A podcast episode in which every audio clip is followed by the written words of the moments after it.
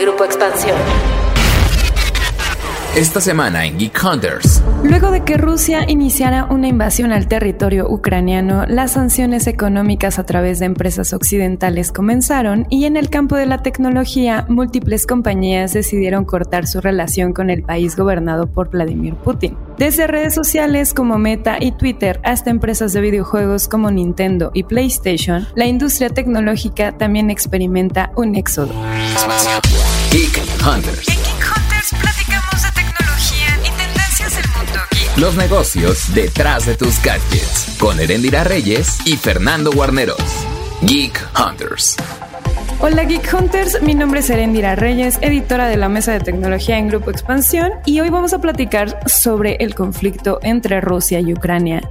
Pero lo vamos a hacer desde una perspectiva pues más tecnológica, creo que muchos han estado viendo noticias de bueno, la invasión, qué es lo que está pasando, acuerdos internacionales, pero también vamos a ver qué es lo que está pasando en el terreno de las tecnológicas, como Facebook, Google, Twitter, Microsoft, muchas otras empresas han empezado a decir, bueno, vamos a dejar de operar y también, pues obviamente ver de qué manera va a estar impactando todo esto a el entorno y el ecosistema digital a nivel global. Entonces es un tema pertinente que tenemos que platicar y obviamente, pues no lo voy a hacer yo sola. Están conmigo mis dos co-hosts favoritos de Geek Hunters, Fer y Jean. ¿Cómo están? Hola, Ere, Fer. Qué gusto estar con ustedes de nuevo por aquí y justo hablando sobre, sobre un tema tan importante, tan pertinente.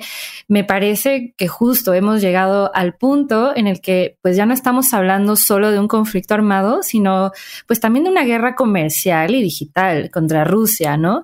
Vimos que empezaron estos efectos desde los eventos como el mobile, ¿no? Cuando apenas llevaba unos días de comenzado el conflicto y si bien lo recuerdan, incluso lo mencionamos en nuestro podcast, que eliminaron el pabellón ruso de la edición de este año. Y también en la industria del entretenimiento, pues Rusia se ha visto muy afectada. Netflix y TikTok cancelaron sus servicios, ¿no? Por las mismas sanciones económicas. Spotify suspendió el servicio premium a sus usuarios. Y en el mundo de los gadgets también hubo pues decisiones muy relevantes, como el hecho de que Apple cancelara la venta de sus productos en el país o retirara de la App Store varias aplicaciones como la de RT Noticias. Pero Fer, tú también has estado publicando muchísimo respecto a este tema, así que cuéntanos toda tu sabiduría.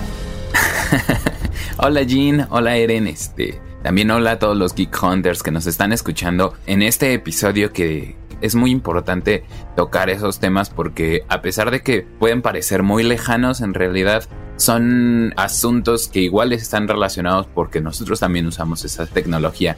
Entonces, creo que la decisión de las compañías occidentales en torno a la invasión de Rusia a Ucrania, en definitiva fue muy, muy dura. Incluso Google, por ejemplo, cerró o suspendió sus servicios de publicidad en Rusia a pesar de que son negocios que le representan muchísimos millones de dólares, tomar esa decisión creo que no es un asunto que puedan tomar a la ligera.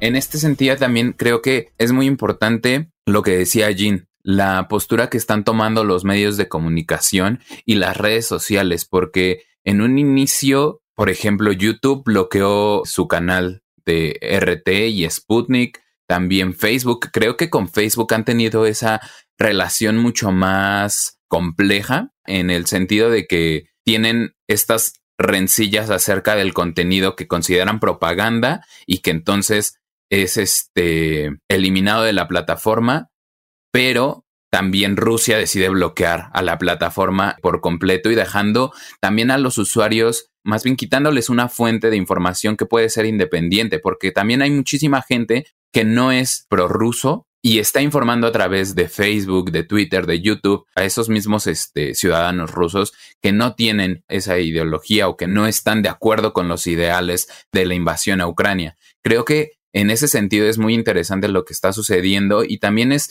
interesante la presión que el gobierno ucraniano está llevando a cabo a las tecnológicas, porque días después de la invasión de Ucrania, el ministro de Comunicaciones de ese país mandó una carta a Tim Cook para decirles que suspendieran la venta de sus dispositivos Apple en Rusia. Incluso también le pidió a Elon Musk que les ayudara para la conexión a Internet. Entonces son situaciones que desde el lado tecnológico como que también se están generando bandos, pero creo que también es importante analizar qué está sucediendo con la gente en Rusia, porque cómo se están informando, o sea, solo están consumiendo el contenido que el gobierno difunde. Ahí creo que hay asuntos que se deben plantear también. Sí, estoy de acuerdo. La verdad es que creo que es de las cosas que menos se habla y qué bueno que lo estemos haciendo. O sea, imagínense que de repente tenemos todo este acceso a la información, tenemos todas estas plataformas, tenemos también todo este acceso a entretenimiento, a hacer negocios con el mundo y que de un día para otro te digan, no, estás cortado completamente,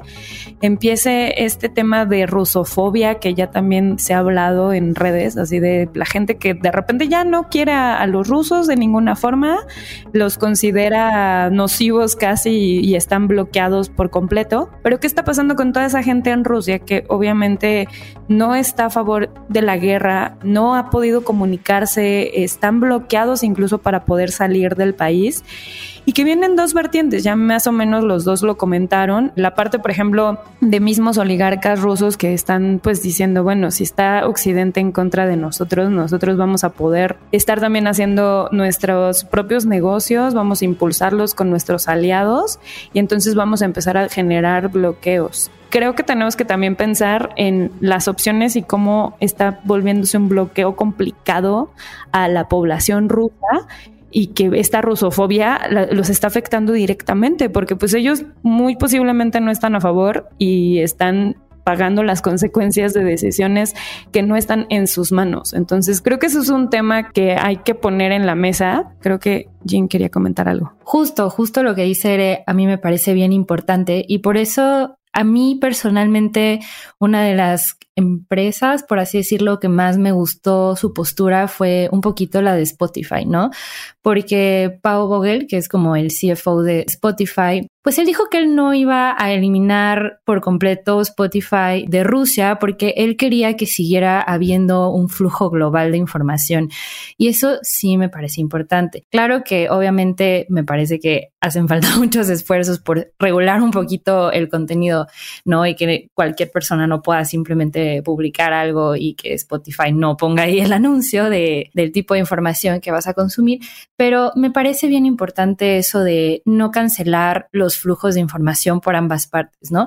Porque incluso nosotros también estamos recibiendo información de dónde o de parte de quién, ¿no? O, cómo es que nos estamos informando a través de las fuentes de quién, ¿no? Tal vez hay muchísimas cosas que nosotros mismos estamos desconociendo por completo de cosas que están sucediendo en Rusia porque pues tenemos este bloqueo de información que sí me parece importante que tengamos en cuenta cuando estamos consumiendo nuestros contenidos, ¿no? Y cuando nos informamos y cuando buscamos saber un poco más del tema, saber de dónde está viniendo la información. Y además de la información, creo que también, como lo mencionaron, nos impacta en el mundo del entretenimiento.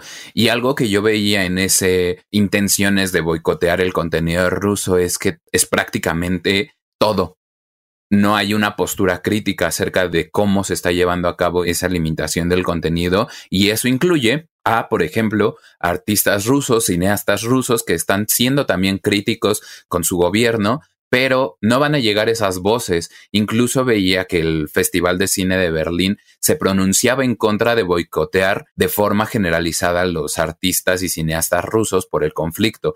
Pues sí, porque vas a quitarte una parte de la realidad. Entonces, ¿cómo vas a hacer un análisis si va a ser sesgado? Creo que en ese punto también es interesante lo que está sucediendo. Claro, porque parte de la dictadura de la información es quedarte nada más con una sola versión de los hechos, ¿no? O sea, yo genuinamente estoy bien intrigada en saber los rusos que son pro Rusia y que les parece que está bien que esté sucediendo este conflicto, pues ¿por qué? ¿No? O sea, ¿qué tal si ellos en realidad quieren decirnos algo que nosotros pues no estamos escuchando o no estamos queriendo ver y simplemente llegamos y censuramos y se acabó porque pensamos que eso es lo que tiene que ser, ¿no? Y al final ningún extremo es bueno y al final todo termina siendo la misma dictadura, ¿no? La dictadura del occidente de la información, censurando la otra parte y la otra parte el bueno, adiós, ¿no? Aparte este extremo de, de reclamo. O sea, a mí lo que me ha parecido sorprendente es que a través de Twitter están diciendo justo los representantes de Ucrania a las empresas y las señalan y es como, ¿por qué no estás haciendo lo suficiente? Y es como, pero ¿por qué tendría que hacer también dejar sin información a estas personas, que es todo un pueblo y que han estado acostumbrados también al acceso a la información. Entonces, también, ¿qué tipo de información consumen todos los pro guerra de Rusia? Que justo ahorita van a tener nada más ese tipo de información y tal vez no van a tener un mayor alcance. Y lo que decía Fer, o sea, la cancelación por completo a nivel artístico en redes sociales, así de que cátedras de literatura rusa que ya nos iban a dar solamente porque eran rusos, o sea, no tiene sentido y siento que también mucho ha influido la parte digital para súper hiper cancelar acciones que realmente no están siendo llevadas a cabo por artistas, elite literatos, activistas, que solamente por ser rusos ya está mal que existan casi, ¿no? Y bueno, otra parte importante que está impactando a nivel digital eh, todo el conflicto Rusia-Ucrania está en la parte de los ciberataques.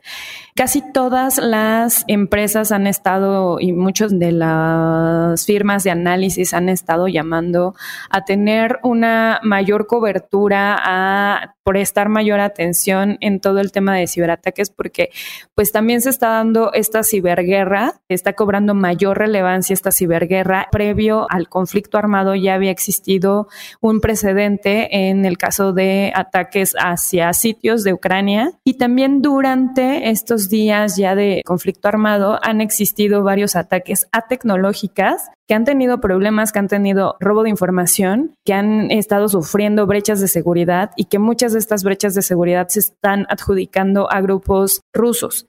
Entonces, hay que también tener como cuidados. vi apenas, por ejemplo, que el gobierno italiano está prohibiendo o está recomendando que no utilicen el software de Kaspersky porque eso hacía vulnerables a los usuarios que estuvieran usando ese software. Entonces es como, ¿en qué momento también estamos cancelando igual a, empresas que en teoría son las que resguardan nuestra ciberseguridad y sin un fundamento real? Entonces creo que ese es un tema que también está para ponerlo en la mesa. No sé qué piensan, cómo han visto y qué también han visto en estos días que ya ha estado el conflicto armado.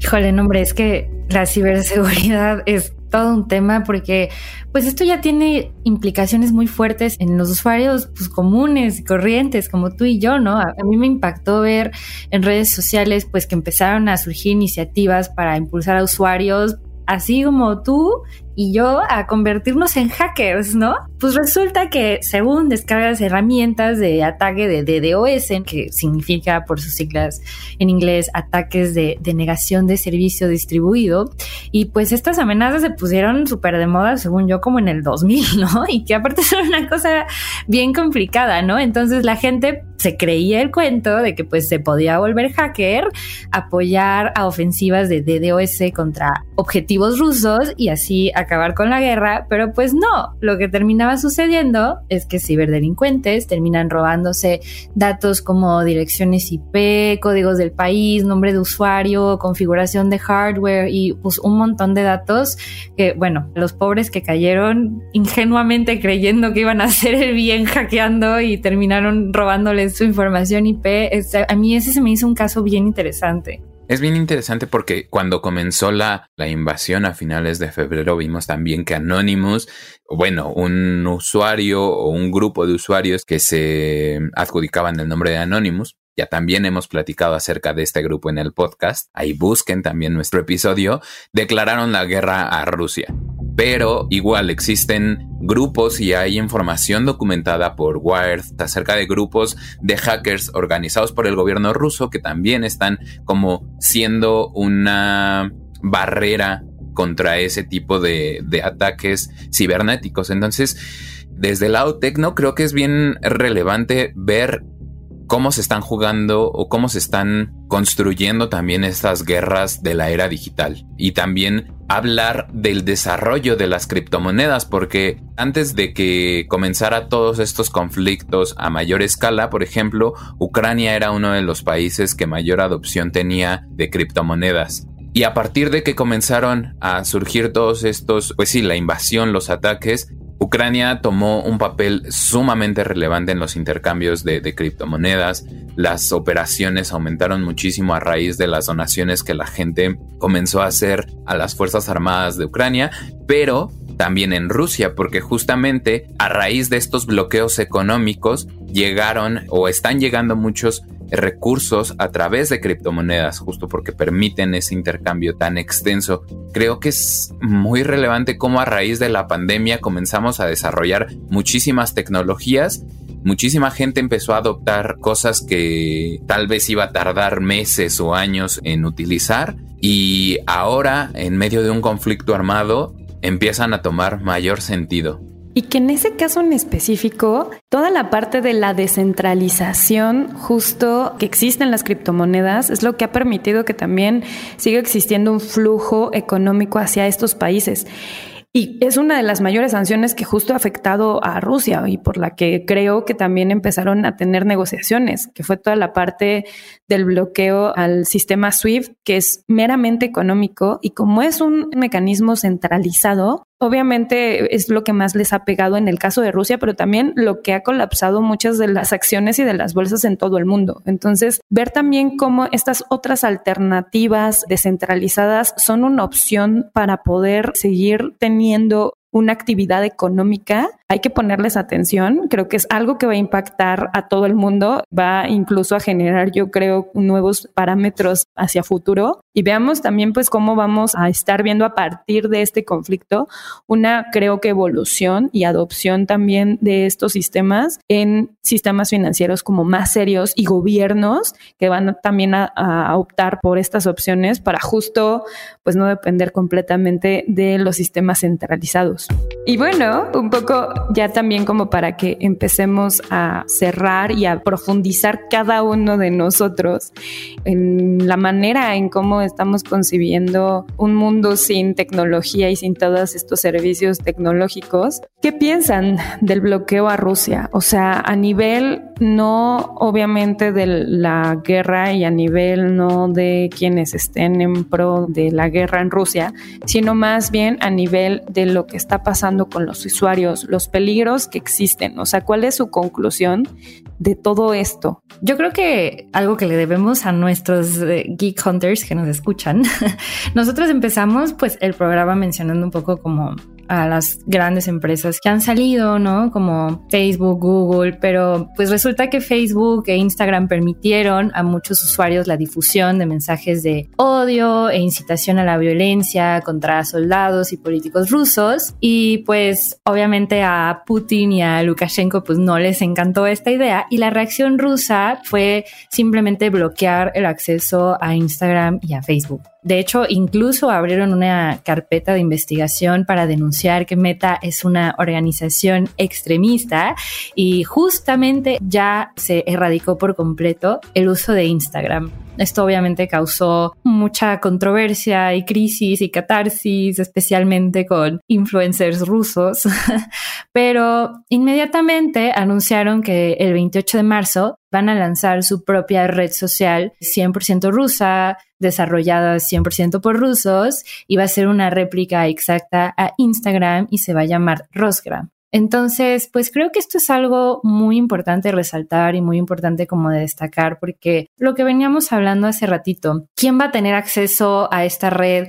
¿Cómo se va a filtrar? ¿Y qué es lo que los usuarios de esta red van a consumir y van a dejar de consumir también? O sea, nosotros hemos perdido con este cierre a 80 millones de usuarios de Instagram rusos que nos compartían de alguna forma cómo era la vida o cómo es el estilo de vida ruso. Nosotros los hemos perdido y ellos ahora van a tener su propia red social completamente alejados del resto del mundo, ¿no? Entonces, sería interesante ver si esto se va a seguir replicando y entonces si más países incluso lo van a empezar a adoptar y se va a quitar un poquito este monopolio de las redes que tiene en Google y Meta y justamente ver también pues como que las repercusiones sociales que esto puede llegar a tener en los usuarios de todo el mundo, no solamente en los usuarios rusos. Creo que el ejemplo que menciona Jean es muy importante porque nos demuestra que aquí no hay buenos ni malos, o sea, creo que es un conflicto armado donde no podemos reducir como el análisis a buenos y malos.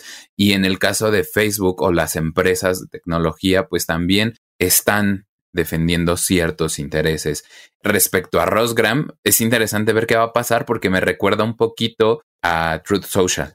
O sea, este hecho de querer tener una red social solo para ellos. Es importante ver qué va a pasar con ese tipo de cosas, aunque sí considero que es un asunto triste que esta creencia idealista que alguna vez se tuvo de que Internet sería una herramienta para la democracia y provocaría que los países autoritarios se abrieran, pues en realidad no está sucediendo. O sea, con el desarrollo de Internet vemos que no, no se está logrando. Incluso podríamos considerar que Rusia se convierta en un estado amurallado digitalmente, como sucede un poco con China, que incluso tienen sus propias grandes empresas tecnológicas. Creo que ahí el asunto es que no veo que Rusia tenga un impacto similar al que tiene China actualmente. Hemos platicado de esta gran empresa que es Tencent, que tiene un impacto mundial. No veo, sinceramente, que Rusia llegue a tener una empresa de tecnología similar o que por lo menos tenga el alcance económico y mediático que tiene Tencent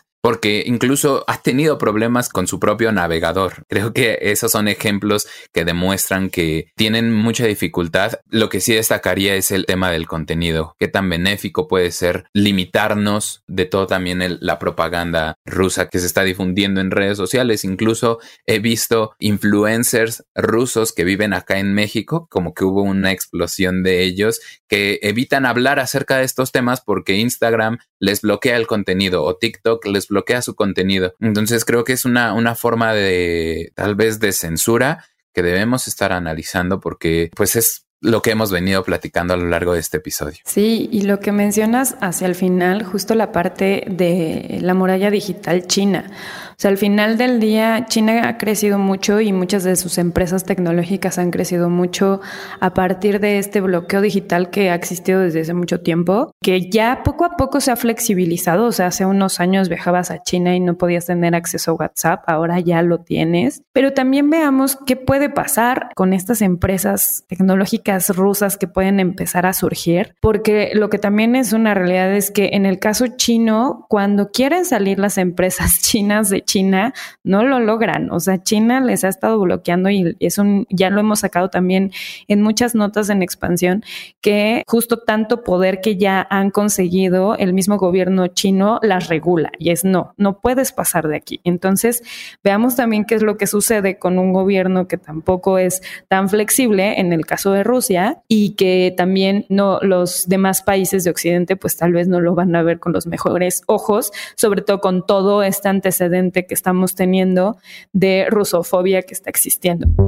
También recordemos un tema importante y que va a impactar directamente a la industria tecnológica, que es todo lo que viene a ser materias primas que se comercializan o que son proveedores Rusia y Ucrania, que al tener obviamente un conflicto se paralizan muchas de estas exportaciones y eso va a generar que también haya retrasos especialmente en toda la parte de autos eléctricos. Entonces toda la innovación de autos eléctricos hay que también prestarle atención, es una de las consecuencias que también creo que vamos a estar viendo mucho en los próximos meses y que vamos a seguir sacando notas ahí en, la redacción, muy enfocadas a cómo va a crecer obviamente precios, dificultar obviamente la innovación en este tipo de vehículos y ver cómo va a impactar también a otras vertientes que utilizan este tipo de recursos, como también es la industria tecnológica de gadgets. Entonces, todavía vamos a tener crisis. Lamento concluir de esa manera y de esa forma. Y bueno, Fer, Jean, muchísimas gracias obviamente por estar en este podcast. Geek Hunters también les agradecemos mucho haber llegado hasta este momento del episodio y no sé si tengan algún comentario extra. Pues justo lo que dices, o sea, lo de los gadgets, las materias primas, todo lo que vamos a dejar de consumir en cuanto a tecnología me parece bien importante, pero pues también no olvidar que la tecnología va más allá de los gadgets y de las cosas que podemos adquirir y que ahorita pues la tecnología está teniendo impactos aún más potentes que las armas de fuego, ¿no? Desde pues todo el activismo digital que ha surgido de por los mismos miembros de sociedad civil, de partes del mundo, el activismo, el hacktivismo, la circulación de información, hasta, bueno, lo llevamos hablando todo el episodio, ¿no? Yo lo único que le diría a los geek hunters que nos escuchan es que tengan mucho cuidado con la información que consumen. No todos los reels de TikTok te dicen la verdad o no, o a veces no todas las cuentas de Instagram te pueden decir 100% lo que está sucediendo, ¿no? Entonces, pues sigan a fuentes de información verificadas. Yo les sugiero que intenten consumir fuentes de información de todo tipo, no solamente mexicanas, no solamente americanas, para que también puedan tener esta otra versión de los hechos, otra perspectiva y así generar una opinión un poquito más crítica. Y por último, pues también evitemos un poco compartir fake news y se me hace también un poquito de mal gusto compartir chistes o memes del conflicto. Entonces, eso sí, también no me podía ir sin resaltarlo.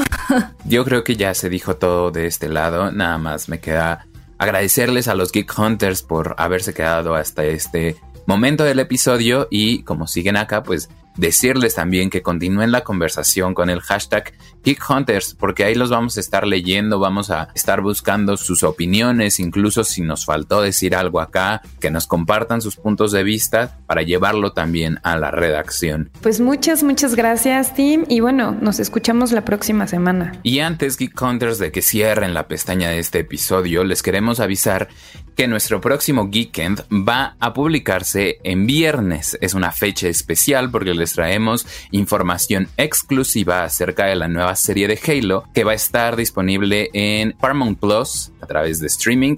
Entonces ya saben, ahí para escuchar al buen Leo Luna que va a estar desentrañando todos los detalles de esta nueva, nueva serie de, Master Chief para que estén al pendiente también de este Geekend.